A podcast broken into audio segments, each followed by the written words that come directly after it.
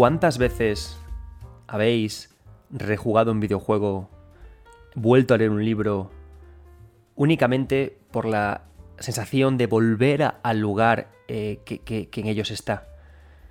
Yo recientemente, hace poco, fui a, casa de mis padres y me encontré mi colección antigua de juegos de Mega Drive. Y cuando vi aquellos videojuegos, cuando vi Quackshot, eh, Castle of Illusion o Sonic, no pensé en ningún jefe final, en ningún secreto que, recordaba haber superado. No, no, pensaba en los lugares, en los sitios que allí estaban. Y, uniendo eso y siguiendo con, esa, con ese pensamiento, descubrí que de pequeño yo rejugaba una y otra vez a esos juegos justamente para volver ahí, para volver a escuchar esa música, el ambiente. Para, para disfrutar ¿no? de esos lugares que el videojuego no, nos permite habitar. Y de hecho eso me, hizo recordar también mis queridísimos libros de lucha ficción, los libros de, Steve Jackson, tipo Elige tu propia aventura, mezclados con mucho D&D, en los que eh, te metías en una aventura, recorrías salas de forma no lineal, ambientes de forma no lineal, que te encontrabas personajes, y recuerdo que yo los volví a leer también de pequeños una y otra vez, no por superar ningún desafío, sino por volver a habitar esos espacios.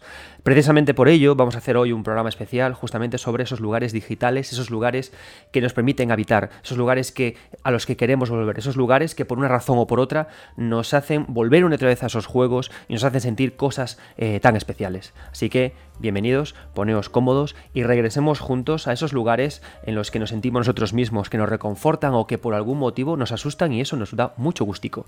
Yo soy Adrián Suárez, esto es 9 bits y comienza el ratito de jugar.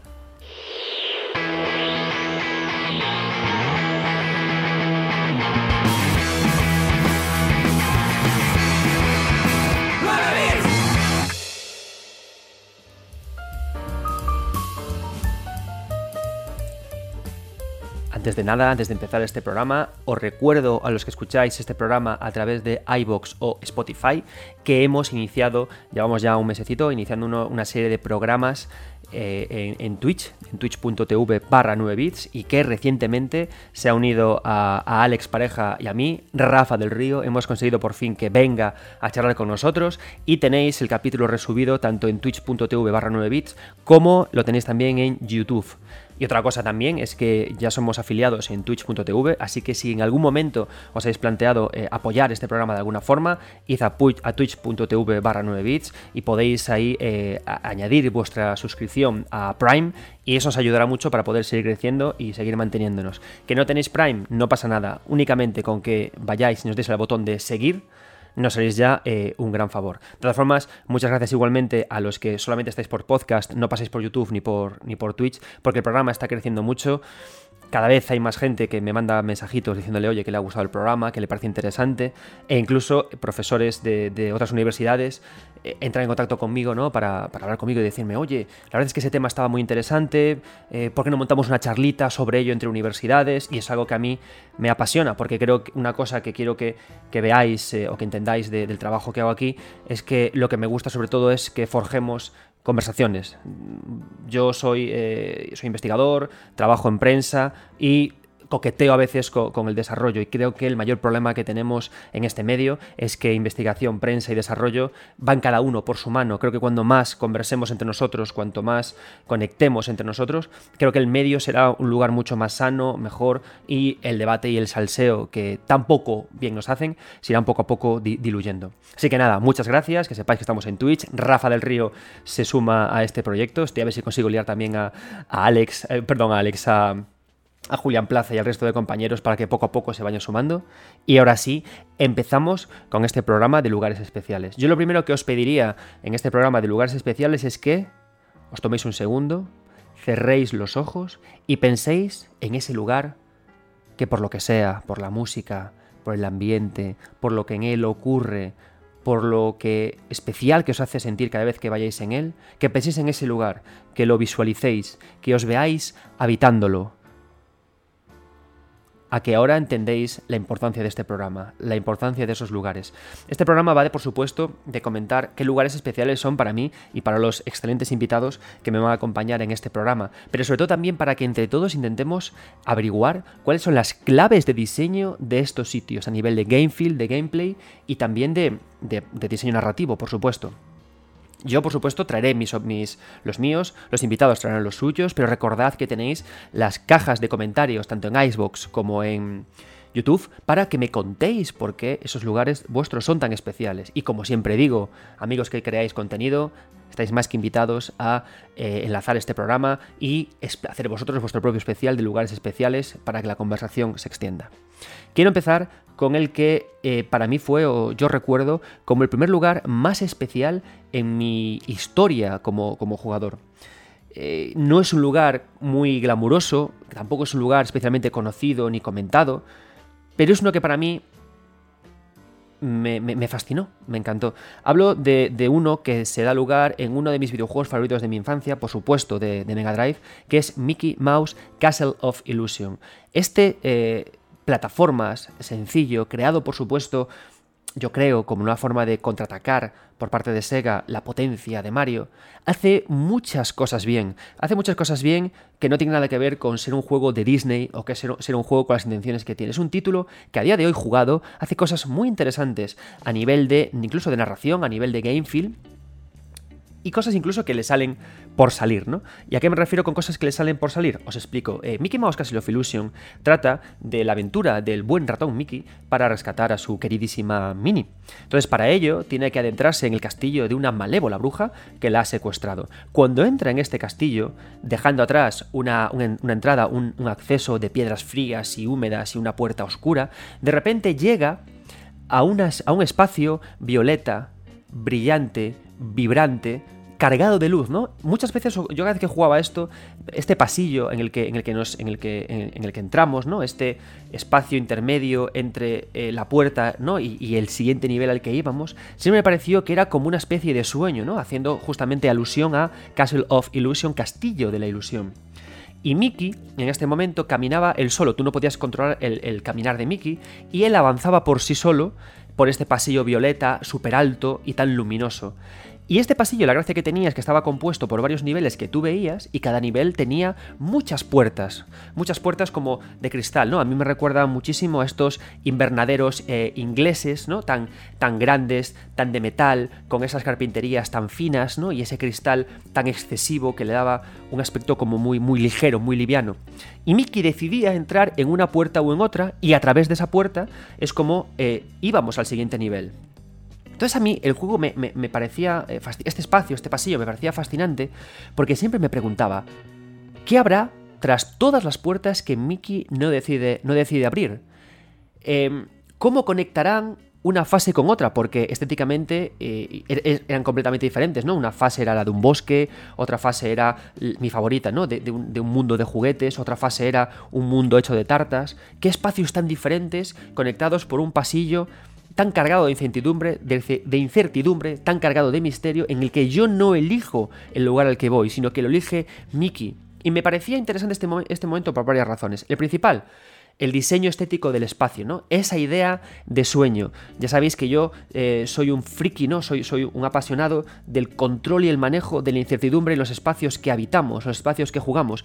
Creo que siempre tiene que haber un punto sugerido, un punto que no se te cuenta, un punto en el que tu imaginación tiene que encontrarse cómoda, en que tu imaginación tiene, del que tu imaginación tiene que alimentarse, ¿no? Y yo aquí pensaba justamente en esto, ¿no? ¿Cómo conseguimos alimentar a la imaginación que haría incertidumbre? Contrastes, el contraste de la entrada al castillo fría y este espacio tan luminoso y el siguiente nivel tan chocante, ¿no? Esas fases tan diferentes las unas de las otras. Eso, claro, te hace necesita tu cerebro necesita buscarle una coherencia a, esos tres a esos tres pasos, zona oscura, zona luminosa, fase de juego, ¿no?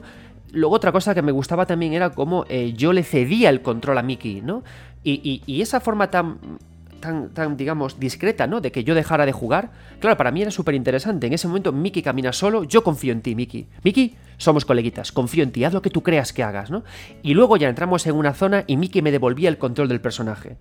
Parece una tontería, ¿no? Y, y es cierto que muchas veces nos quejamos los videojuegos cuando perdemos el control del personaje. Y yo mismo digo muchas veces que creo que el camino interesante de la narración en videojuegos, no el mejor, el que para mí es más interesante, opinión, es cuando todo ocurre en tiempo de juego real, ¿no? De cuando gameplay y narrativa y narración deciden confabularse y trabajar juntos. Pero sí que es cierto que hay momentos en los que perdemos el control del personaje, que cuando son sutiles, bien ordenados y con un fin concreto, crean sensaciones interesantes. A mí que Miki me dijera, coleguita, gallego, ahora manejo yo y yo decido a dónde vamos. Me parecía siempre como muy sutil, muy sugerente, ¿no?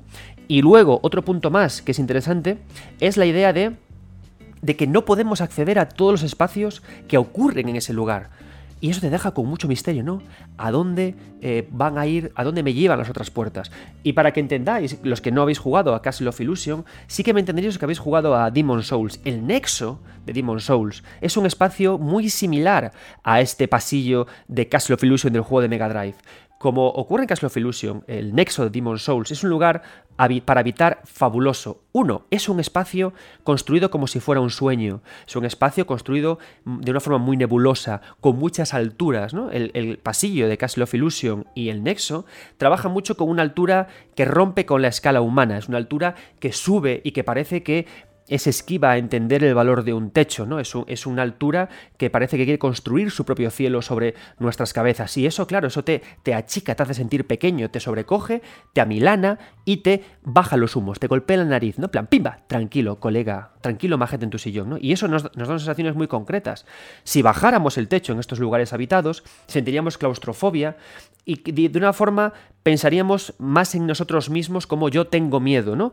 Eh, ¿Cómo puedo salvarme de este lugar tan claustrofóbico? Cuando de repente la escala del sitio se amplía, cuando el, techo es gigantesco, nos da sensación de pequeñitos, nos da sensación de que somos una pequeña mota de polvo en algo mucho más grande, ¿no? Dos sensaciones muy diferentes únicamente trabajando con las alturas en los lugares habitados. Y eso se consigue tanto en Castle of Illusion como en el Nexo. Si algún día tenéis la oportunidad de viajar a, a Roma, y, de entrar en su fastuoso panteón, entenderéis lo que os digo. El panteón de, eh, romano es un espacio formidable que tiene algo muy interesante. Además de tener estos techos altos, en la parte central de su cúpula, de, su bóveda central, tiene una oquedad, tiene un ojo por el que entra la luz. De una forma, por hacer un símil, parecido a como cuando en Indiana Jones eh, de repente indigno, coge ese báculo y espera que un haz de luz pase por la parte superior del mismo como para iluminar una zona en un mapa, ¿no? Hay algo similar en, este, en este panteón romano que os digo, de cómo entra la luz en él, ¿no? Y que le da justamente esa sensación de que no solo eres pequeño, sino de que ese techo él mismo, el propio techo, ese propio techo increíble que tiene sobre tu cabeza, también él mismo se arrodilla y se humilla ante la majestuosidad del propio cielo, tanto es que lo invita a entrar en él las alturas son importantes, ¿no? Pero es que en Demon Souls ocurre algo más que tiene conexión también con este castillo de Castle of Illusion, este pasillo de Castle of Illusion. Y es algo formidable. Hay uno de los niveles, una de las archipiedras, de las Arkstones del Nexo, de Demon Souls, que están derruidas, que están destrozadas. Estas arquipiedras las usamos en Demon Souls para tocándolas viajar a reinos en los que tenemos que partirnos la cara con unos u otros personajes. ¿Qué ocurre? Que hay una que está rota y es justamente la piedra que nos conecta al mundo de los gigantes. Los gigantes en el mundo de, de, de, Demon Souls, en el mundo de Miyazaki, son formidables, son majestuosos, ¿no? Ahora mismo estoy jugando al God of War 2018 y me gusta porque la mitología nórdica tiene justamente esa conexión eh, mística con, los trabajos de Miyazaki con respecto a los gigantes, ¿no? Más que ser seres amenazantes y seres terribles, son seres que son condenados por su tamaño, como lo puede ser una ballena en el mar, que por ser tan grandes, tan majestuosos, tan incluso pacíficos, sufren y lloran, ¿no? Y este mundo no podemos acceder a él.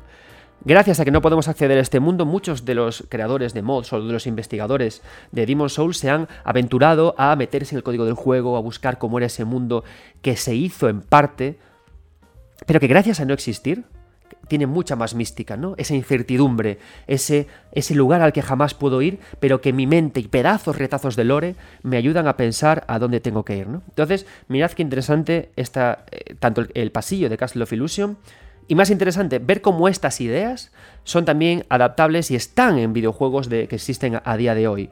Techos altos, puertas que no puedo abrir y pinceladas que hacen que el lugar parezca un sueño. Eso conseguirá que tu mente diga dónde estoy, por qué, a dónde voy y lo más importante, el motivo por el que este, este lugar está en este podcast, quiero volver.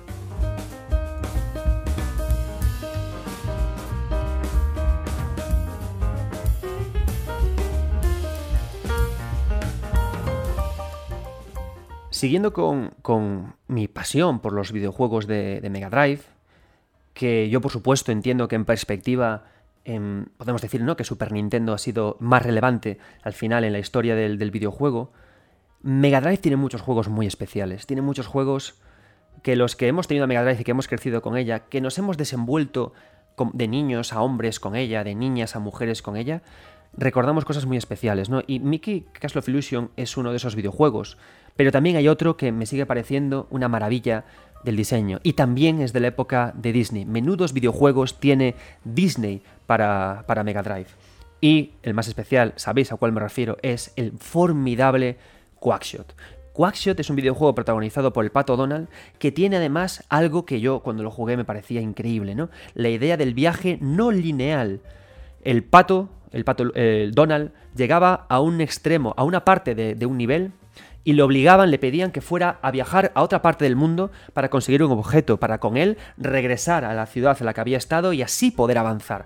Era alucinante en esa época poder decir estoy ahora en Patoburgo, luego tengo que irme a, Transilvania y cuando tenga este objeto puedo volver y irme a Egipto para hacer no sé qué. O sea, da una sensación de viaje formidable, ¿no? Y tiene ideas de diseño muy interesantes. Quackshot, yo recuerdo con gran cariño un laberinto que había en, la, en el mundo de India que nos tuvo a mí y a mi hermano enganchados al videojuego, haciendo mapas, apuntando los números, las rutas. Jugué al videojuego hace poco y me acordaba de la ruta, de lo mucho que me impactó ese maravilloso laberinto eh, de Quackshot. Y además me hace gracia, porque creo, o si os dais cuenta ahora se ven muy pocos laberintos ya en videojuegos, y a mí me gustaban, pero creo que ese punto de frustración que ofrece el laberinto no es aceptable ya en los estándares actuales de juego porque generan frustración, porque reducen muchas veces el tiempo de juego del jugador, porque dejan el juego, pero a mí me encantaban.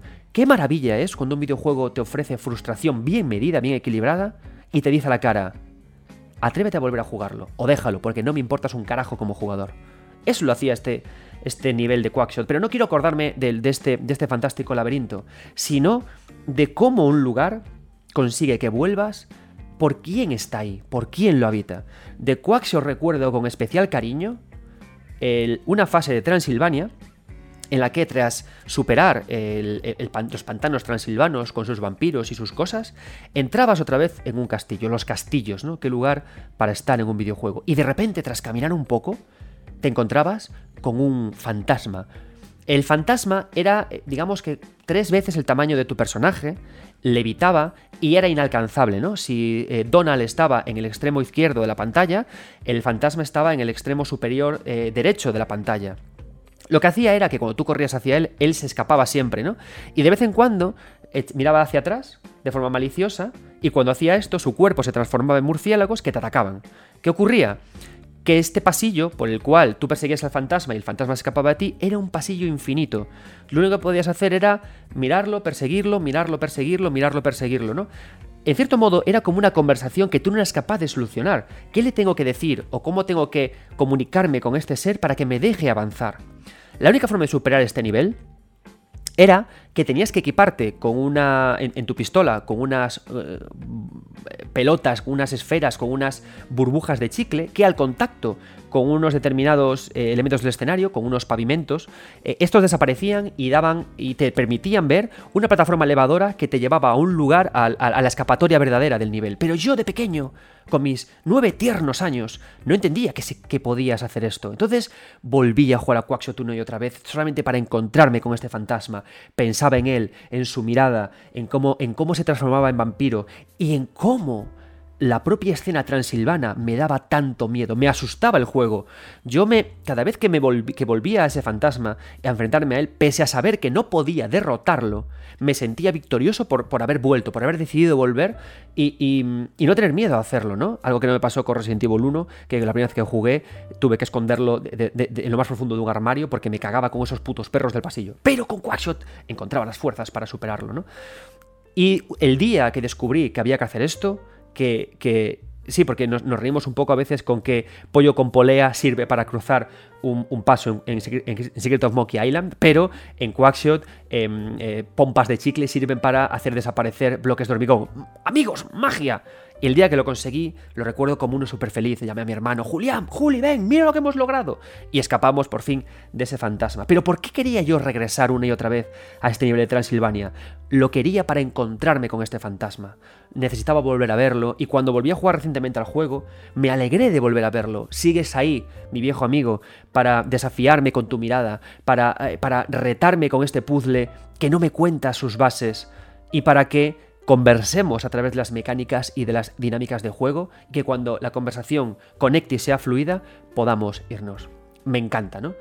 Y, eso me hace pensar en que muchas veces un lugar al que queremos volver lo es también por quién está ahí, por quién lo habita, ¿no? Por quién comparte espacio eh, con nosotros. Y hay muchos videojuegos en los que justamente vamos porque queremos volver a, hablar con alguien. Recientemente he jugado eh, al remake de Final Fantasy VII y es un título que tiene muchos altibajos. Pero Aeris es maravillosa. Aeris está escrita con un gusto y con un mimo sorprendente. Tranquilos, no voy a hacer ningún tipo de spoiler sobre, sobre el juego, porque no es el programa para ello, pero la fase reescrita de cómo Aeris te encuentra tirado en el campo de flores de su iglesia y lo que ocurre después, solamente por, esa, por ese tramo merece la pena volver a jugar al juego. Yo quiero regresar a ese campo de flores solo por ver a Aeris.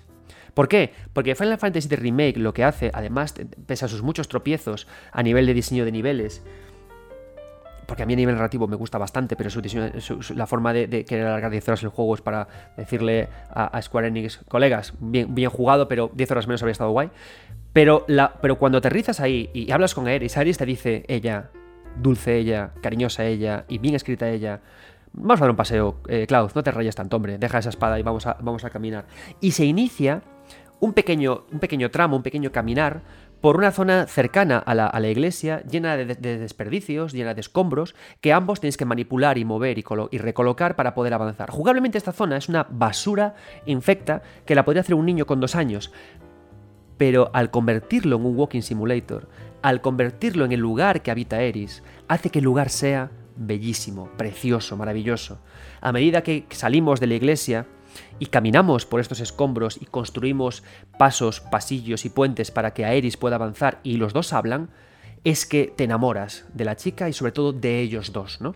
Yo estoy muy en el team Zack y Aeris, pero después de caminar por este, por este pasillo, ando 50-50, eh, ¿no? Entonces ocurre eso, ¿no? Si colocamos al personaje correcto en el lugar correcto, haremos que ese lugar merezca la pena ser visitado, merezca la pena ser revisitado. Me ocurrió con Quackshot, con este fantasma, y me ocurrió también con Aeris.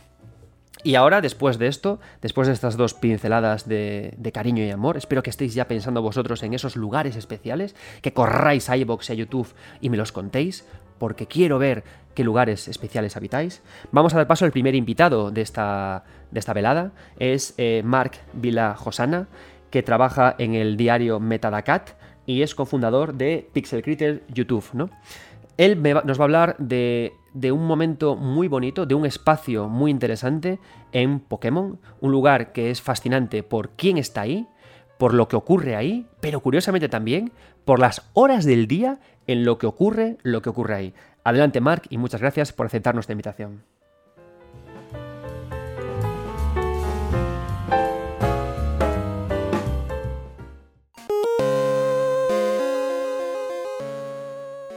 El Parque Nacional de Pokémon Oro y Plata siempre ha sido un lugar especial para mí en lo que a videojuegos respecta. Siempre me ha impactado el hecho de que cuando entras y te fijas eh, en el tipo de estructura que tiene, creo que es el único lugar en todo el juego que tiene dos tipos de hierbas distintas y realmente esto no tiene un efecto directo en la jugabilidad porque se encuentran los mismos Pokémon en un lado que en el otro, simplemente es un decorado. Todo el parque tiene la, figura de una Pokéball y se usa estos dos tipos de hierba para diferenciar la parte roja de la parte blanca. Pero siendo pequeño, uno pues piensa y dice, ¿por qué será esto? ¿Tendremos Pokémon distintos a un lado o a otro? ¿Por qué es esto? Y hablando de la hierba en concreto, otro, otro elemento interesante de, del parque es que hay dos tipos de personas en, en, esa zona. Están los NPCs que simplemente hablan con el jugador, le dan consejos, incluso hay uno, hay una profesora que te da un objeto y luego hay los entrenadores que luchan contra ti. Pero como se indica en un pequeño cartel de la zona, los entrenadores solo están dentro de la hierba, de modo que, en cierto modo, el parque representa esta dualidad de los habitantes que hay en la región de Yoto, aquellos que quieren entrenar, combatir con otros y aquellos que simplemente pues están en una zona natural pasando el tiempo y como lo podría hacer cualquier otra persona. Y creo que es también el único lugar en el que se, se hace esta diferenciación de los dos tipos de públicos y se los ubica en lugares distintos. Es también especial porque es un ejemplo de cómo el juego utiliza sus nuevas mecánicas de día y hora. Más allá de que por la noche haya unos tipos de Pokémon y por el día haya otros, eh, en los martes, los jueves y los sábados, en el Parque Nacional se realiza el concurso de cazar bichos, que es un evento en el cual si participamos, cambian los Pokémon salvajes de la zona por solo Pokémon de tipo bicho y participamos, en un concurso en el cual creo que tenemos 20 minutos o algo así y solo podemos capturar un solo Pokémon, el cual en función de su rareza y del nivel que tenga ah, determinará si ganamos unos premios u otros. La verdad es que creo que nunca he llegado a ganar el primer premio en este tipo de concurso, pero me gustaba mucho porque por un lado te permitía conseguir Pokémon que cuesta mucho de conseguir en otro lugar o que solo se pueden conseguir ahí y por el otro daba ese eh, esa variable temporal que no tiene la mayoría del juego, en el cual dices, vale, tengo que esperar a que sea sábado o a que sea martes para poder participar en este concurso. Y si bien tiene otros eventos dentro del juego, creo que este es el más representativo. Finalmente, ah, y la razón por la que probablemente más me acuerde de esta zona, más allá de que he jugado muchas veces estos juegos, es un pequeño problemilla que me ocurrió de pequeño. Y el hecho es que tendría yo 5 o 6 años jugando al Pokémon Oro de mi hermano por la noche con todo el parque a oscuras evidentemente y iba yo con mi bicicleta y me metí por la parte trasera del parque, que si os fijáis hay como unas vallas y hay un pequeño lugar en el cual se puede acceder y, acceder, y por ahí puedes encontrar varios objetos eh, ocultos y cosas interesantes, ¿no? La cosa es que, como era oscuro y la bicicleta no ayudaba con su movilidad, estuve yo dando vueltas por ahí y estuve mucho rato en el cual no era capaz de salir de esa valla. Me quedé atrapado. Y realmente, siendo yo muy inocente, pensé, o no, no podré salir nunca. Así que lo que hice fue básicamente borrar la partida y empezar de nuevo el juego. No es algo que fuera ningún gran problema porque al final es una parte bastante inicial del juego, son, son unos títulos que rejugué muchas veces y realmente no recuerdo ninguna partida en concreto, pero sí de este momento en particular que me marcó un poco y, y me hace recordar este lugar, porque al final creo que más allá de cómo de especiales sean, de lo únicos que parezcan, ser estos sitios lo que nos lleva a recordar estos lugares no dejan de ser las experiencias personales que tenemos con ellos.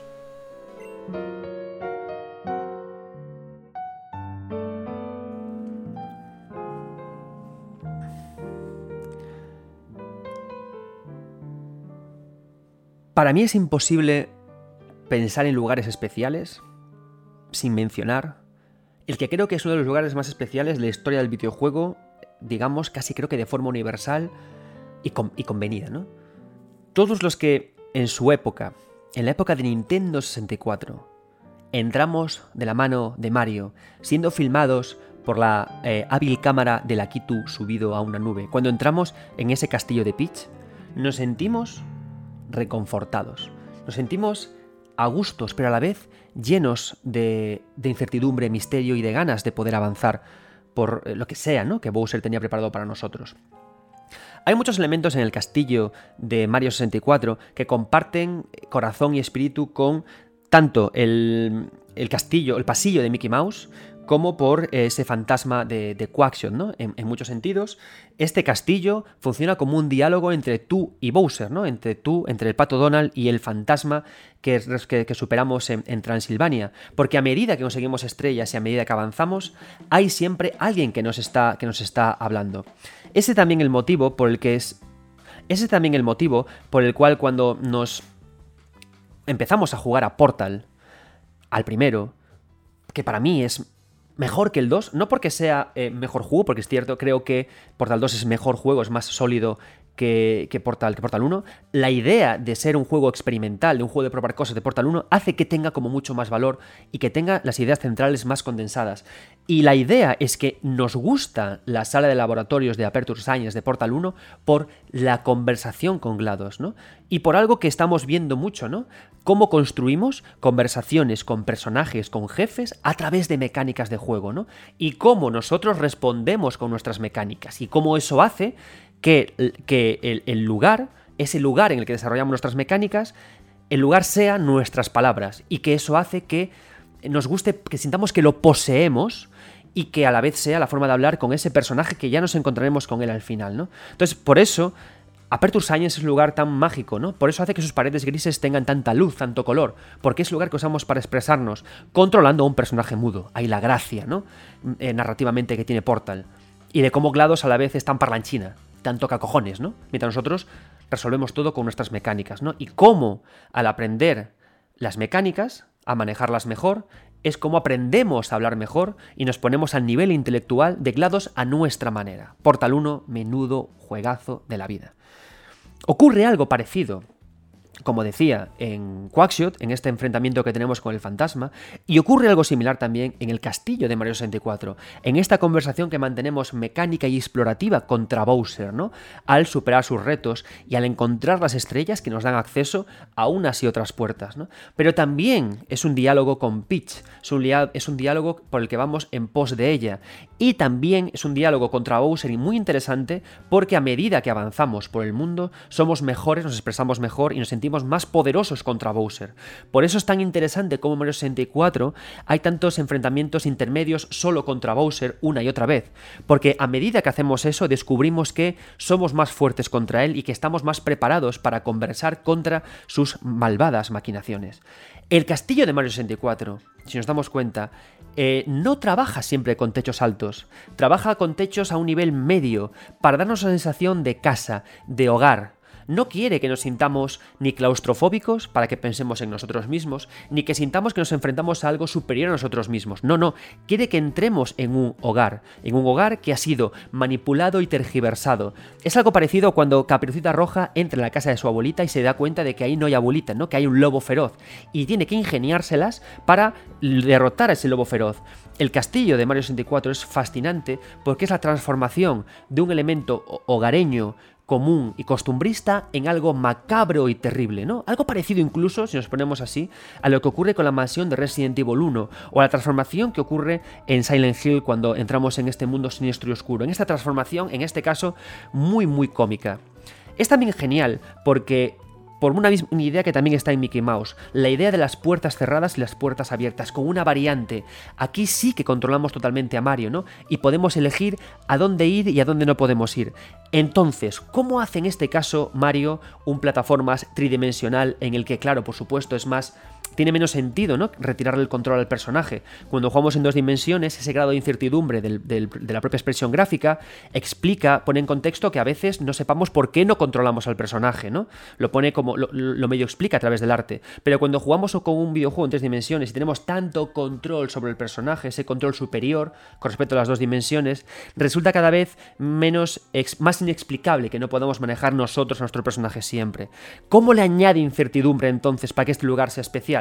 De una forma estupenda, jugando con el espacio arquitectónico, jugando con, los, con, el tejado propio del propio Mario del propio castillo, escondiendo a Yoshi, jugando también con el urbanismo generado en torno al castillo, ¿no? pudiendo drenar el agua que rodea, es decir, pudiendo manipular a nuestro antojo las distintas estancias exteriores e interiores del propio videojuego. Yo personalmente adoro cuando un videojuego es generoso en este sentido. Genshin Impact no os esperabais esta mención, amigos míos. Genshin Impact no es un juego que me guste demasiado. Trabajé con él para artículos que me pidieron en 3D juegos y una vez que el juego fue visto, lo dejé ya otra cosa. No me gustan los gacha. Pero hay algo que sí que me gustó mucho de Genshin Impact, y es que fue muy consciente de la belleza de sus entornos, de la belleza de sus, de sus paisajes, ¿no?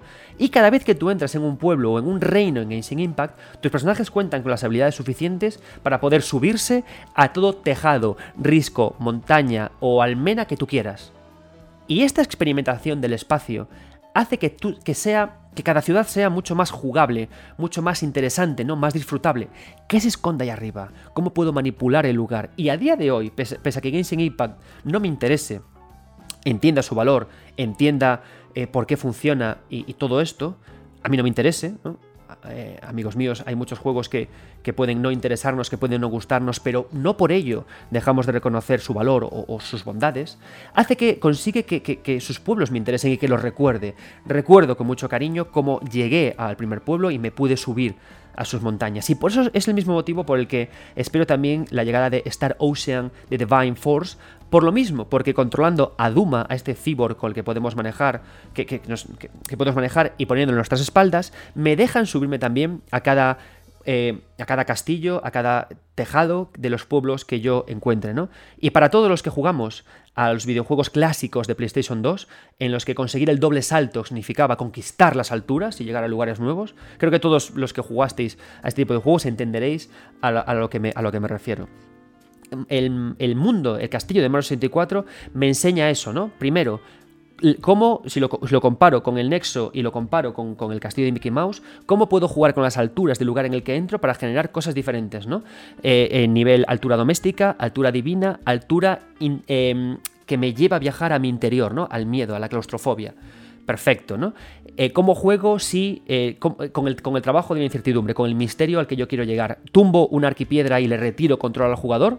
¿Vale? Perfecto. Así entiendo que como jugador no tengo el control de todo. Em, impido que Mickey Mouse pueda llegar a donde quiera, lo mismo, o como es un videojuego basado en mecánicas y en el aprendizaje continuo de todo lo que puedo hacer, lo que hago es que le permito al jugador romper con las supuestas fronteras que ofrece el videojuego, de sus limitaciones, y manipular al entorno a su antojo. Y lo mismo hace Portal. ¿Qué ocurre? Que Portal lo hace de forma intrínseca en su relato. Hay un momento concreto en el que tenemos que salir de los, muros de Aperture Science y meternos en sus tripas, como también hace, por ejemplo, de Stanley Parable. O lo que hago es que lo hago de forma alterna de forma Em, optativa, ¿no? Como hace Mario 64. Tú puedes, si quieres, drenar el, río, tú puedes, si quieres, ascender a la altura máxima del castillo, tú puedes, si quieres, conseguir las 120 estrellas o quedarte con las justas para derrotar a Bowser. Son dos alternativas diferentes para conseguir, como veis, emociones muy diferentes, ¿no? Por eso a alguien el castillo de 64 no le dirá mucho, porque el optativo no le seduce, y sí le dirá mucho Aperture Science en Portal, porque lo obligatorio para romper las fronteras del espacio jugado sí que le interesa. Y con esto, con esta reflexión, vamos a dar paso al segundo invitado de este programa, el estupendo Tony Alegre Domínguez, que por una parte me gusta porque participa en un podcast que a mí me encanta, que es el Batallón Pluto, uno de los podcasts que más trabajan sus programas. Yo soy un desgraciado, yo me meto en la ducha, se me ocurre un tema, me siento y lo largo, así sin más, pero ellos trabajan, hasta hacen escaleta y guion, colegas, o sea, trabajan. Y además, Tony Alegre os animo a que os metáis en su Twitter porque está avanzando en el desarrollo de un videojuego en el que va compartiendo sus, avances y no hay cosa más chula que ver cómo alguien está compartiendo sus avances eh, en, la programación de un videojuego y sus, y sus problemas. Así que Tony Alegre, el Batallón Pluto, su propio Twitter, nos va a hablar justamente de algo muy similar a esto, pero con The Witness, cómo estética, jugabilidad, lo que puedo y no puedo hacer hacen que un lugar sea el lugar que quiero habitar.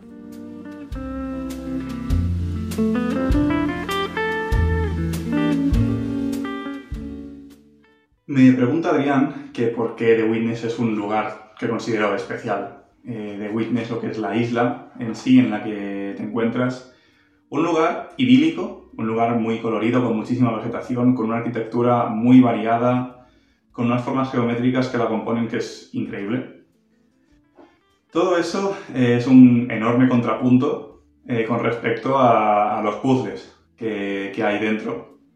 Em, para mí es algo increíble, porque de algo tan simple como hacer un trazado en, una malla de 3x3, 4x4, 6x6, 10x10, de ahí sacan un montón de reglas que se inventan y que te van enseñando de forma muy minimalista, la verdad. Eh, puzzles en los que el trazado que tú, que tú eh, dibujas de un punto A a un punto B separa el, mapa en el que, esa, malla, la separa en dos partes y dándote solamente tres opciones para resolverlo de forma correcta, ya te dice, vale, lo acabo de resolver de una forma correcta. Y esta forma, si tú la estudias, que es muy, muy, muy sencillo al principio, te puede decir, mira, has dividido el mapa en dos y en cada lado pues hay un punto blanco y un punto negro. Y eh, pues en los siguientes puzzles aplica esto, guarda esto en la mente porque se va a aplicar de una forma bastante más hardcore. Y estos puzzles, estos puzzles no dejan de ser una contradicción a, lo que es el relax que te puede eh, transmitir la isla, pero también es una forma de describir la isla. Poquito a poquito, tú vas a ver que esa isla no es solamente superficie. Esa isla tiene estructuras que van hacia arriba, eh, estructuras subterráneas, y que se van a ir complicando más y más y más, donde la luz es diferente, donde las posibilidades eh, pues, mm, se te van abriendo de una forma que no esperabas porque tira muchísimo de, los puzzles ambientales, de, ver proyectada eh, pues la, forma de hacer el siguiente trazado quizás en, la altura de, mm, de jarrones o de formaciones rocosas. Es, brutal, es brutal. Es, es coger unas pocas mecánicas y exprimirlas de una forma que yo no he visto en mi vida y con recursos que tampoco he visto en, otros juegos y que sigo sin haber visto. Recordemos que The Witness ya tiene unos, unos añitos y, y no sé, jugar con los normal maps, que es la forma en la que tú le dices cómo incide la luz. Esto se utiliza para entrar en una zona subterránea y, y los, estos normal maps se utilizan, mm, pues, eh, en este caso de la, de la siguiente manera.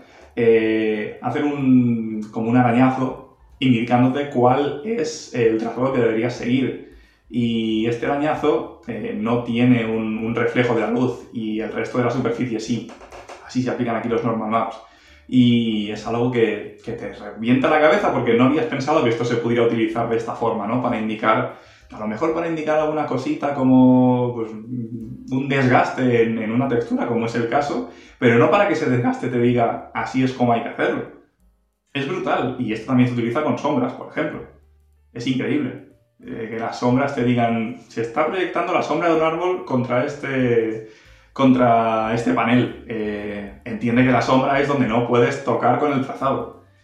Y estas dos cosas, eh, desde el punto de vista del desarrollador, es importante tener en cuenta que tanto las sombras como la resolución de las texturas, es decir, también de los normal maps, no será la misma para quienes jueguen el título en ultra o en bajo. De bajo o super bajo a ultra o mega ultra increíble RTX, tienes que asegurarte de que esos puzzles se siguen entendiendo. Da igual que las texturas o las sombras estén megapixeladas porque está todo en bajísimo y juegas con la gráfica integrada. Da igual, tienes que poder resolverlo.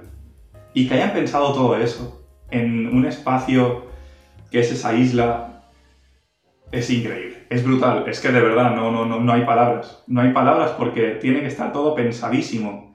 Y además no solamente es terminar del punto A al punto B en, esta isla, tienes cosas opcionales como los glifos, que es hacer trazados en, el, en la ambientación. Es una brutalidad, es una auténtica brutalidad. Y es que lo, vamos, no solamente es aprender nuevas formas de, de hacer un juego grande, porque para mí The Witness es un juego grande, eh, por lo menos en cuanto a lo que puede trascender. No solamente es eso, con mecánicas... Es que no, te hace falta tener mecánicas de vuelo o mecánicas de, de sprintar con doble salto, con... No, vas caminando y haces trazados, fin de la historia. Y el resto se te narra y se te instruye con el ambiente. Y es que a veces hace falta pensar que quizás no es necesario programar chorrocientas mil cosas, sino transmitir más. Y eso es algo que me enseñó The Witness y, y otros juegos, pero como The Witness yo creo que ninguno.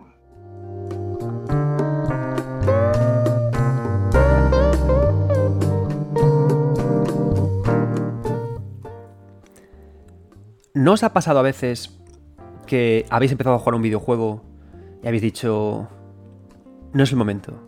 No eres tú, soy yo. En este momento de mi vida tengo otras ocupaciones, pero puede que volvamos a encontrarnos en el futuro. A mí me ocurrió con la saga Mass Effect. Jugué el primer Mass Effect y sin pena ni gloria. Y empecé a jugar al segundo Mass Effect. Y lo dejé también. ¿Qué ocurrió? Que en estos momentos mágicos en los que nos aburrimos y no tenemos con nada en lo que jugar, ¿os acordáis, chicos y chicas, os acordáis aquellos años en los que te podías sentar en el sofá y no había lanzamientos nuevos y podías buscar juegos del pasado? Era maravilloso. Ahora eso es imposible. Yo estoy con God of War ahora volviendo y tengo eh, a Xenoblade Chronicles 3 mm, mordiéndome la nuca, a dos juegos todavía que tengo que analizar y Souls Hackers 2 diciéndome, hola, soy rollo Shin Megami Tensei, te voy a molar, te gustó el primero, pero ahora, es imposible. Pero en, en, los tiempos pretéritos, en la época de Xbox 360 y Play 3, eso aún ocurría. Y yo estaba sentado tranquilamente en mi sofá, manejando, moviéndome por la, biblioteca de juegos que tenía y vi de nuevo Mass Effect 2 y volví a él y me enamoré. Mass Effect 2 me parece uno de los videojuegos de rol occidentales más poderosos, potentes e influyentes. ¿Por qué? Porque es un videojuego que trabaja fantásticamente con la idea de hub, de espacio, de hogar al que regresamos una y otra vez. Al regresar cambian cosas. Un videojuego de rol basado en personajes. Porque em, es un título en el que nosotros aunque las misiones que nos proponen nuestros personajes secundarios sean regularcillas, queremos tanto ayudarlos. Queremos tanto estar a su lado que las hacemos con una sonrisa. Es un videojuego que consigue ese tipo de vinculación con los personajes. Es un videojuego que trabaja muy bien con la idea de conocer y de sacrificio, de explorar. Y eso hace que la Normandía sea un lugar increíble, un lugar que todavía recuerdo. La Mass Effect, la Normandía de Mass Effect 2 es para mí uno de los HAF más interesantes y apasionantes que hay en la historia del videojuego y por lo tanto es un lugar especial que no me puedo quitar de mi cabeza. Es un lugar chulo porque además se produce tensión entre culturas, eh, civilizaciones y formas de pensar. No todos los personajes que están ahí em, están al mismo nivel cultural, no proceden del mismo sitio y tienen ideas diferentes sobre lo que está ocurriendo en la galaxia y, está, y es un juego muy bien escrito, que no tiene miedo en contarte lo que ocurre, en contarte lo que está pasando. Yo sí una cosa que puedo reprochar a Mass Effect 2 es que este mismo nivel de madurez o de profundidad en sus diálogos no se ha llevado igual a las escenas sexuales. Me hubiera gustado que las relaciones tuvieran más matices con unos y con otros, que tuvieran más, más profundidad, ¿no? Y que me llevaran a lugares más interesantes que han fundido en negro con un jarrón meneándose. Pero, amigos míos, esto es el videojuego, presumimos de madurez, pero al final todo son eh, cosas infantiles, ¿no? Al final tenemos siempre como mucha timidez en, avanzar hacia escenas más maduras, escenas más potentes, escenas más adultas, de verdad, ¿no? Esta falsa madurez en la que vivimos. Pero es increíble, ¿no? Yo si pienso ahora en Mass Effect, no recuerdo los mundos, no recuerdo el, el argumento, ¿no? No, recuerdo volver, ir a hablar con Miranda, que me cuente sus cosas, meterme, de bajar a las bodegas y encontrarme con Jack, uno de los personajes femeninos, de los personajes más potentes que yo me he encontrado en un videojuego, así como los Krogan, o sea, me encantaba, ¿no? Como en Mass Effect avanzaba y evolucionaba la historia de los Krogan y su exterminación por culpa de sus genes de juego a juego. La elección que hay que tomar en Mass Effect 1 al respecto de esto es sorprendente, ¿no? Porque tiene ecos en los siguientes juegos. Y me encantaba volver a ellos, ¿no? Creo que es la party con la que más afín me he sentido y el HAF en el que más disfrutaba de volver a hablar con ellos. El pecado que cometen muchos HAF cuando volvemos o regresamos a, ellos es que em, te premian con puntitos, con elementos de luz, con puntos de experiencia, ¿no? La idea de hablar con unos y con otros. No es que Mass Effect no lo haga, porque muchas veces hablamos con ellos para desbloquear misiones o para, puntos, ¿no? De habilidad o de... honestamente ni me acuerdo lo que carajo desbloqueábamos. Pero pensado en perspectiva, pensado en para atrás, no iba por ellos para desbloquear ninguna misión, sino para conocerlos más, ¿no? Y me gustaba que aunque el resultado de sus conversaciones fuera avanzar en según qué tramas, ese es el resultado, pero no era lo que me motivaba a ir a por ellos. ¿no? Y creo que esto es un punto importante cuando preparamos lugares especiales con personas. Yo ahora estoy jugando, por ejemplo, a Xenoblade Chronicles 3, juegazo, pero el videojuego necesita forzarte a que inicies conversaciones en los pueblos. ¿Cómo lo hace? Uno, cuando acercas a un personaje aparece un cursor sobre su cabeza que te indica que tiene algo nuevo que decirte. Y cuando hablas con él te, premian con afinidad a la ciudad en la que estas personas viven. ¿Qué, ¿Qué consigue eso? Que yo no vaya a hablar con ellos por pasión o por cariño, sino por trabajo por ir y por desbloquear puntos, por, limpiar el mapa de, iconos de color. Pero eso no ocurre cuando vamos a la Normandía. Y eso hace que las, ciudades de, más, de, de, de Xenoblade Chronicles 3 para mí no signifiquen demasiado, pero, pero las personas que habitan en la Normandía sí lo signifiquen todo y sean para mí especiales, ¿no? La fragilidad de Joker y cómo eh, su enfermedad no era una barrera para poder él ser una persona muy competente en mi Normandía. El espacio elegido, el elenco de personajes, la, propia oscuridad de la Normandía interior, ese tono lúgubre, que no era para meter miedo, sino para darle mucha intimidad al espacio y lo conseguía, era una forma de que el juego estéticamente me sugiriera que penetrara en mis personajes, ya veis que es algo parecido a, la claustrofobia que hablábamos antes, solamente que aquí se usa para intimar, porque bajar los techos me hace acercarme a un nivel más emocional a mi personaje o a quien me rodea. La, forma de la Normandía tan alargada como un puente, como un pasillo entre individuos, y las propias conversaciones no gestionadas, no provocadas por ningún fin económico, sino por un fin emocional, hacen que sea un lugar que para mí es muy especial. Y esto, después de este bonito mensaje, vamos a dar paso a eh, Groguet Irlandés, que así se llama en Twitter, y es el eh, e Community Coordinator. ¿Ves qué, apropiado? Que de un juego de, Electronic Arts pasamos al Community Coordinator de EA y nos va a hablar de la ciudad de Treno en Final Fantasy IX y por qué para él es un lugar especial, justamente por algo parecido a lo que ocurre en la Normandía, por el choque de civilizaciones y la tensión, deliciosa tensión entre sus habitantes. Adelante, compañero.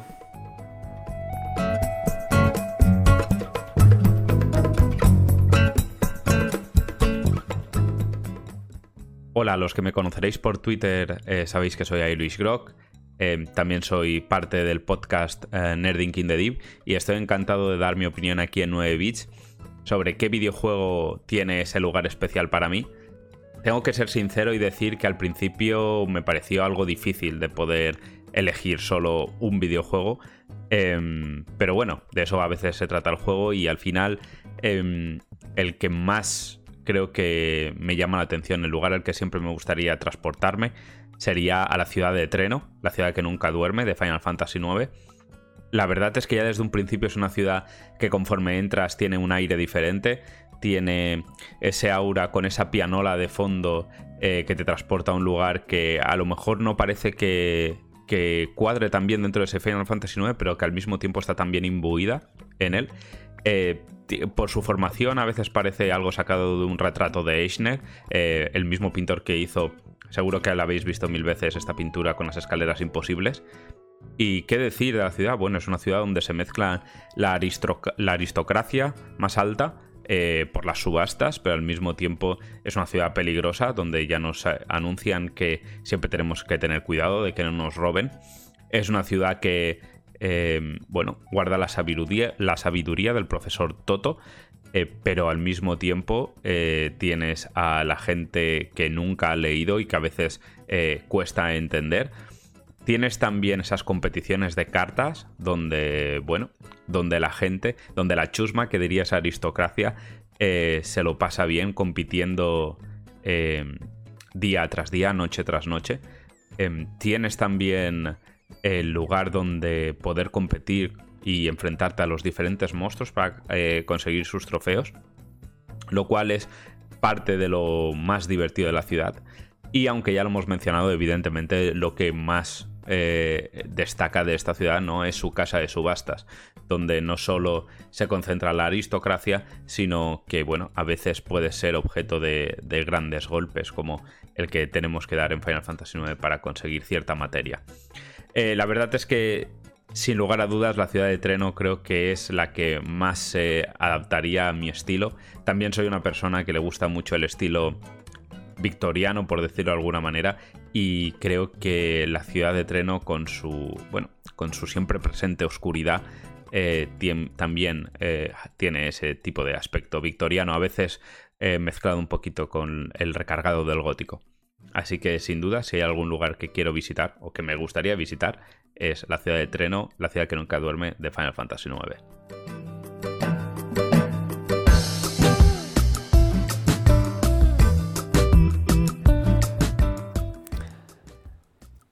Imposible abordar un programa eh, sobre espacios, lugares preciosos en, en 9 bits, en este programa, sin meternos más de lleno en la obra de Hidetaka Miyazaki. Hay dos lugares en el trabajo de Hidetaka Miyazaki, dos lugares que para mí son eh, majestuosos. Uno es el sueño del cazador. Y el otro es, y son las iglesias, las pequeñas ermitas, en las que conversamos tan cariñosamente con Melina sobre las verdaderas palabras de Marika en Elden Ring. Voy a empezar hablando sobre el sueño del cazador. ¿Por qué el sueño del cazador es un lugar mágico, icónico y que guardaremos siempre en nuestros corazones? Por, por varios motivos. Pero hay uno que, creo que es el esencial. Y es también uno que conecta con lo que hablábamos de quién está en ese lugar y las conversaciones que tenemos. Pero ya no tanto por las conversaciones que tenemos, sino por las sensaciones que nos hacen sentir al llegar. Y hablo, por supuesto, de eh, la muñeca en el sueño del cazador. La muñeca en el sueño del cazador es como eh, una baliza, es como un hito, es como lo estático en un mundo tan dinámico. Yo muchas veces digo, digo en broma, eh, bueno, no tan en broma, que el único que se ha mantenido estático en mi vida es la sala de hospital de, La Coruña, el hospital al que yo voy en La Coruña, porque es una sala de, espera que nunca ha cambiado. en 39 años que llevo vivo, siempre sigue igual, ¿no? Esa sala de hospital a la que voy a esperar cuando tengo una urgencia, ¿no? Ahora, cuando voy muy a menudo a urgencias con, mi hija, no veáis lo que se va a los hospitales cuando se tienen hijos para, para cosas que luego no son nada y que te dice el médico, ¿pero qué le pasa? Y tú, paso vengo. Pues no le pasa nada, pues me voy. Bueno, pasa mucho, ¿no? Entonces, siempre que llego a la sala de hospital de, aquí de La Coruña, pienso lo mismo, ¿no? Esto no ha cambiado nada. Y recuerdo cosas de cuando era niño, de cuando llegué de pequeño porque me rompí una rodilla jugando al hockey, o de cuando me rompí la cabeza con una piedra jugando a lanzar piedras, cosas de ese estilo. Y, ese... Y, claro, genera sensaciones muy, muy interesantes, ¿no? Muy nostálgicas, muy hogareñas, muy de seguridad incluso, volver a un lugar en el que hay algo que nunca cambia. Y esa es la muñeca. La muñeca del sueño del cazador es esa baliza estática que siempre seguirá igual. E incluso su condición de muñeca, de objeto inanimado, de plástico, te, reivindica más esta, esta, condición de que nunca va a cambiar. Y hace que sea muy interesante por el contraste que se produce en todo lo que la rodea. El sueño del cazador es un lugar absolutamente cambiante. Se abren nuevos pasos a nuevas zonas del videojuego. German va moviéndose de un lado al otro. ¿Quién diría que alguien en silla de ruedas tan viejo tiene tanta movilidad? Pero el desgraciado se mueve mucho, algo que descubriremos en los últimos momentos del juego. E incluso ahí pueden pasar cosas que hagan que todo prenda en llamas. Se desbloquean también las, las mazmorras del cáliz, pero la muñeca siempre está a nuestro lado. Puede moverse un poquito para otro lado, pero siempre está a nuestro lado. Siempre nos está esperando. Hitaka Miyazaki es un tipo que juega además mucho con la idea de la maternidad y de cómo una madre recoge a un hijo, ¿no? Todas las relaciones que tenemos con estas madres, ¿no? Con la, con la Maiden in Black de Demon Souls, con la muñeca, con esta muñeca, son siempre relaciones con una intimidad medida, nunca sexual, nunca sensual, siempre con un roce de manos, con una mirada, pero nunca con nada obsceno. De hecho, por eso me sorprendió mucho que en Elden Ring apareciera el personaje de Fia y de cómo esta heraldo de los muertos nos abrazara entre sus brazos de una forma tan incómoda y tan persistente inconstante cuando nunca ha ocurrido en Elden Ring, ¿no? Haciendo ese contraste tan grande con la maternidad que expresa la muñeca, ¿no? Entonces, cada vez que vuelves a, al sueño del cazador, quieres regresar a la muñeca. E incluso la muñeca tiene algo ingenuo y algo que, que hace que sea bonito, ¿no? Algo parecido a, que cuando, cuando le dices a tu madre, mamá, mamá, mamá, mírame, puedo, puedo levantar esta pierna. Y tú como padre, sorprendente, hija, sorprendente. La muñeca hace algo parecido. Tú a la muñeca le haces gestos en, en, Bloodborne y la muñeca los intenta reproducir o se ríe. Y eso hace que quieras encontrarte con ella. Y es interesante esta relación porque la muñeca, como un padre al que se le pide que se juegue, juegue siempre con él, ¿no? Un niño siempre le pide al padre que juegue con él, pero no siempre juega con él, porque muchas veces el padre tiene que trabajar o grabar estos podcasts para vosotros, me estáis quitando horas de estar con mis hijos, desgraciados, hace que sea tan rico cuando la muñeca te entrega algo, ¿no? Tú vas siempre a la muñeca después de cada aventura y le pides que te entregue algo, una conversación, un comentario, un movimiento, un aspaviento. Pocas veces lo da y cuando lo da, premia tanto, ¿no? Entonces, por todos estos matices emocionales, ya no solo por lo que te cuenta, ya no solo por la recompensa, es por lo que la muñeca y el lugar al que regresamos sea tan interesante, ¿no? Y además que sea algo estático, algo físico, ¿no? En un lugar construido en torno a un sueño, ¿no? En torno al solapamiento de dimensiones tan horripilantes.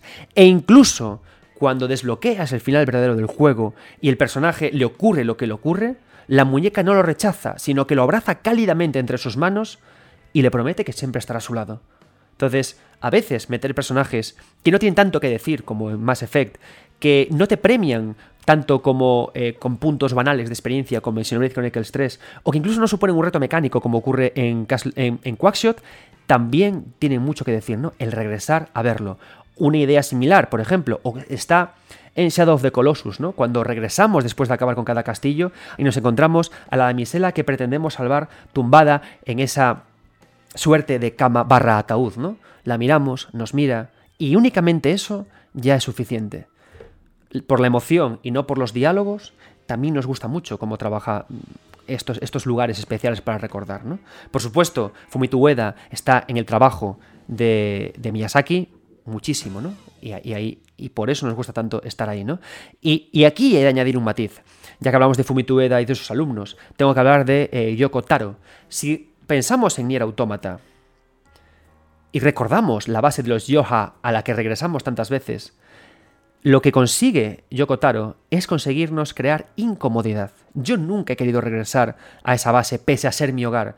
Y os dais cuenta cómo se diseña la zona de mando de los Yorja, con la comandante en jefe, con todas las asistentes eh, controlando los ordenadores, con esos colores tan blancos, con ese pasillo, con ese eh, ascensor tan incómodo de subir y de bajar que siempre que vamos ahí y tenemos que bajar por el, por el ascensor pensamos, ¿por qué no hay un pasillo directo? ¿Por qué tengo que saltar? ¿Por qué siempre me atranco cuando quiero subir en el ascensor? Porque se quiere crear un lugar especial a través de la incomodidad, a través de un personaje que esté ahí, que no cuenta demasiado, pero que es molesto, a través de la idea de la repetición, ¿no? De cómo hay esos clones incómodos, parecidos tan a ti, pero a la vez tan distantes, y de cómo ese color blanco, áspero, incómodo, tan serio, hace que sea incómodo y que no, queramos estar ahí. Nadie quiere volver a, a Yorja, nadie quiere volver a, a hablar con la comandante jefe, pero es un lugar que no nos quitamos la cabeza por lo incómodo que es. Y tras esto, vamos a un lugar que sí es cómodo de visitar, las iglesias de Elden Ring. Por supuesto, no haré ni un spoiler de Elden Ring, llegará el momento, no os preocupéis, en el que haremos un muy profundo especial de Elden Ring sobre lore, sobre diseño de juego y sobre todo. Os prometo que será antes de acabar la segunda temporada y antes de acabar este año, pero por ahora vamos a hacer algo sin spoilers, y es hablar de las iglesias de Elden Ring. Si algo me gusta de Miyazaki, además de cómo trabaja con estas ideas de maternidad que comentaba, es cómo trabaja con la arquitectura. Eh, la arquitectura japonesa, por supuesto, aquí no quiero caer en el tópico de todos los japoneses, y ni no todos los japoneses, pero sí que hay una vertiente de la arquitectura japonesa muy inspirada en el, en, el, en el zen, en el budismo zen, y que trabaja con la idea de los llenos y de los vacíos, con la idea del espacio vaciado, con la idea de que el interior se funda con el exterior y todo sea uno, ¿no? Las casas japonesas con sus puertas de papel que se abren y se cierran, transformadas en el futuro en casas con, paneles de vidrio, pero siempre esa idea con el aperturismo y, y cómo entramos y cerramos, ¿no? Y a la vez, pese a que la casa japonesa se abra siempre al exterior, hay siempre un clima interior muy agradable. Las iglesias del Ring trabajan mucho con esta idea, con la gracia de que trabajan con la idea de vaciar construcciones occidentales, porque son iglesias, son ermitas, son pequeños espacios de construcción románica, parecen, y la gracia del románico es que son espacios arquitectónicos oscuros. En el románico lo que se pretendía era que el que entrara en una iglesia románica se sintiera subyugado por la por el miedo a Dios, ¿no? representado por la oscuridad y la ausencia de iglesias. Pero estas iglesias románicas aparecen destrozadas por la idea de la penetración de la naturaleza en el espacio. ¿no? Combinando ideas de la, de la arquitectura occidental con la idea constructiva del budismo zen y de la penetración de la naturaleza, la naturaleza rompe con los muros. ¿no? Y que, pero pese a ello, no lo hace de forma violenta. Cuando entramos en una ermita, en una iglesia, de, Elden Ring y aparece Melina evocando de nuevo esa figura materna que ya hemos explicado, ya he explicado en El sueño del cazador, nos sentimos reconfortados porque la naturaleza que penetra no lo hace con violencia, no lo hace como en The Last of Us, no es una naturaleza que quiere incomodarnos, sino que quiere abrazarnos con su calidez, ¿no? Y es maravilloso, porque además se generan en estos lugares contrastes entre lo protegido que nos sentimos, pero que al ser espacios abiertos, a veces puede haber otras personas que haya que enfrentarnos a ellas, a veces hay otros personajes no jugador que buscan aquí asilo, y a veces ocurren cosas. Y es formidable cómo consigue esta sensación. Pocas veces me he sentido tan a gusto en Elden Ring como cuando caminaba con mi torrentera, ¿no? Con mi cabrallo, como dice reseñas cortas, Enrique, y llegar de repente aquí, a estos lugares, y decir, qué bien, ¿no? Un descanso en el camino. Y para mí que he hecho el camino de Santiago, me parecían como ideas muy similares a cuando encuentras un albergue en el que poder descansar. Y quieres llegar, quieres bajarte del caballo, quieres activar la gracia, quieres que aparezca Melin y quieres respirar. Y es un momento delicioso. Y además es delicioso por el contraste que se genera con algo habitual en los juegos de Miyazaki. Si recordamos, lo normal es que cuando vamos al nexo nos sintamos cómodos y que cuando vayamos al santuario del enlace de fuego nos sintamos cómodos. ¿Qué ocurre con la mesa redonda? Que la mesa redonda del Den Ring es profundamente incómoda y tensa. Todos los personajes están ahí para tocarnos las narices. El verdadero descanso lo encontramos con el reposo que se produce en el mismo camino. Una idea formidable como lugar que recordar cuando nos encontramos con, eh, con estas capillas en, el mundo abierto de, de Elden Ring. Y para poder hablar, el último invitado de esta velada, para poder hablar de la construcción realista de un espacio y de cómo eso nos emociona y nos gusta, tengo el honor de invitar a mi jefe, al que le paga los pañales a, mis hijos con el sueldo que me paga, a Álvaro Castellano, jefe de 3D Juegos y de Webedia Gaming, que va a hablarnos de un videojuego que para mí también es muy especial y que hemos hablado mucho en este programa, Maniac Mansion, y de cómo algo que hace ese juego hace que toda la mansión sea un lugar especial. Álvaro, adelante y un millón de gracias por aceptar esta invitación.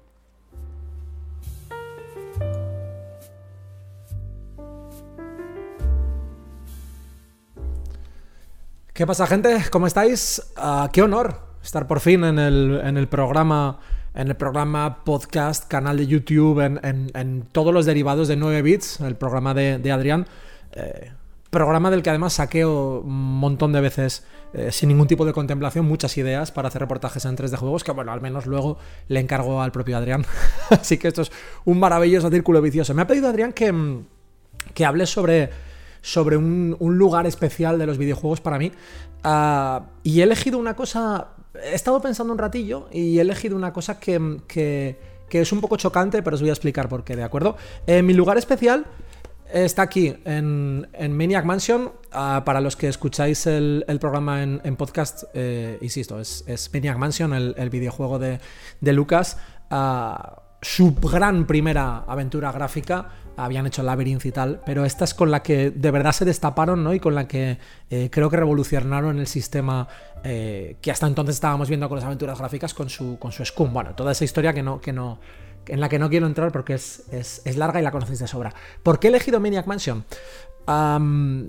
mi lugar especial es la mansión, es la propia mansión. ¿Por qué? Eh, porque es una mansión recreada de forma realista. Y me diréis, joder, qué, estúpida de elección, ¿no? Te están pidiendo que elijas un lugar especial y tú vas y eliges eh, un lugar ah, tan mundano como una casa recreada de forma realista. Tiene una explicación y es que eh, en los videojuegos, ah, yo en los 80 ah, jugaba videojuegos principalmente arcade, a menudo de ciencia ficción, de guerra, de combate, de lucha. No había recreaciones realistas de casas como estas. Eh, sí que es cierto que en el, Maniac Mansion es del 87 y en el 87 salió también La Abadía del Crimen, eh, que es una recreación muy realista de una abadía, ah, con su con su reflectorio, con su zona de oración, incluso con sus propios horarios, ¿no? Que tenías que respetar. Era una forma muy realista. Pero yo en primera instancia jugué a Maniac Mansion. Eh, Maniac Mansion salió en el 87. He mirado antes, a ver cuándo lo distribuyó Herbe en España, pero no, me, no he acabado de encontrarlo. Imagino que llegaría aquí el 88, 89. Y para mí, esto era una. Esto era una. Eh, para mí es muy especial la mansión eh, del Dr. Fred porque es un lugar que yo no estaba acostumbrado a ver. Insisto, yo ya os digo, he jugado en esa época, jugaba mucho arcade, mucha ciencia ficción, mucho siempre entornos, mundos muy extraños, eh, otros planetas, guerras, bueno, todo ese tipo de cosas, ¿no? Entonces, para mí el el, adentrarse en una mansión recreada de forma realista, que, en la que todo tuviera lógica, en la que eh, detrás de la cocina estuviera el comedor, en la que los baños estuvieran cerca de la zona de los dormitorios, en la que el sótano estuviera en la parte de abajo. Todo esto, claro, en el año 2022 es un auténtico perogrullo, pero en aquel momento no era nada habitual. y era algo que engarzaba muy bien con el tipo de puzzles que planteaba Maniac Mansion. el, videojuego de Lucas tiene muchos puzzles que se basan en la cotidianeidad. Eh, del tipo de eh, para algo hay que calentar el agua, pues tú te acuerdas de dónde está la cocina eh, y en la cocina hay un microondas, metes el bote de agua y se calienta. Insisto, todo eso en el momento en que salió Maniac Mansion era muy raro, era muy especial, era muy... Eh, aplicar la lógica del realismo a un videojuego, a una aventura gráfica en particular, era muy raro, era muy poco habitual. Si lo pensáis, eh, antes de Lucas, eh, Sierra había estado haciendo aventuras gráficas de todo tipo, pero nunca realistas. ya, si, si, era realista, incluso era en un entorno em, de un perfil un poco más especial como el Police Quest, ¿no? que era un entorno policial. Entonces era realismo, pero dentro del marco de un marco de género. Pero esto eh, sí, que es cierto que está dentro de un marco de género de terror, pero son personas normales enfrentándose a un desafío ah, relacionado con el terror y la ciencia ficción en un entorno muy realista, en una arquitectura muy realista, en, un, en, una única ubicación, una mansión. Entonces, em, además todo es unido a las amenazas a, la familia, ¿no? Del Dr. Fred que va por ahí pululando y que si te pillan, eh, te encierran en el calabozo. Y el calabozo nuevamente respeta la lógica, ¿no? Está en la parte de abajo, está en la parte inferior de la casa.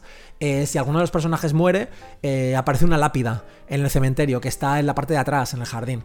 Todo tiene una lógica y por eso para mí es muy especial. De hecho, cada cierto tiempo, cada dos o tres años, vuelvo a jugar a las grandes aventuras de Lucas. Y como me las sé de memoria, para mí son como una peli. Son como, ver una película, pero yo la juego. Porque ya sé lo que pasa, sé lo que tengo que hacer en cada momento. Em, me las paso en, un par de horitas, porque sé lo que tengo que hacer en, cada instante en cada situación.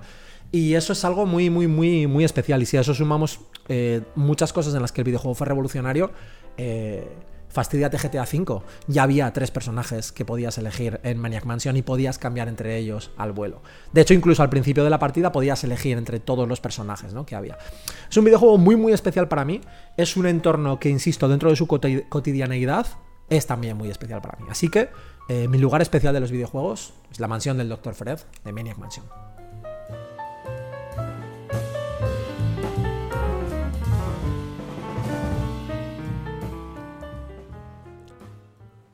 A lo largo de este programa hemos visto muchos ejemplos y hemos tomado muchas notas sobre qué hace que un lugar sea especial y que queramos volver a él.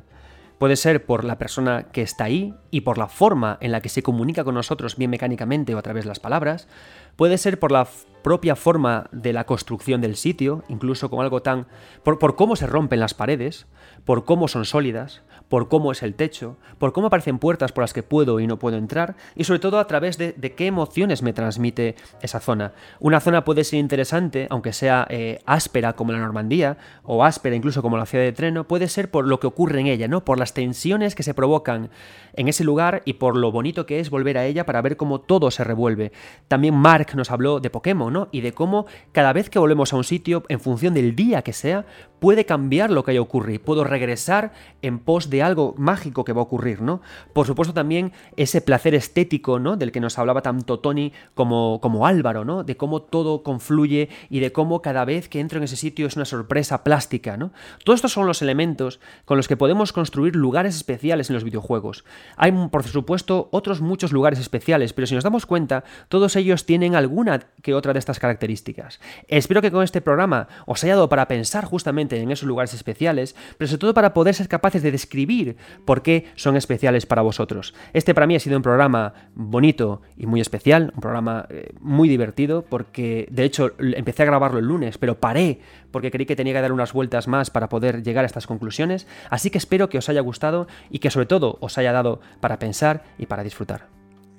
Yo soy Adrián Suárez, estos 9 bits, y como digo siempre, amigos míos, amigas mías, jamás dejéis de jugar, porque cuando dejéis de jugar, dejaréis de ser felices. Sed buenos.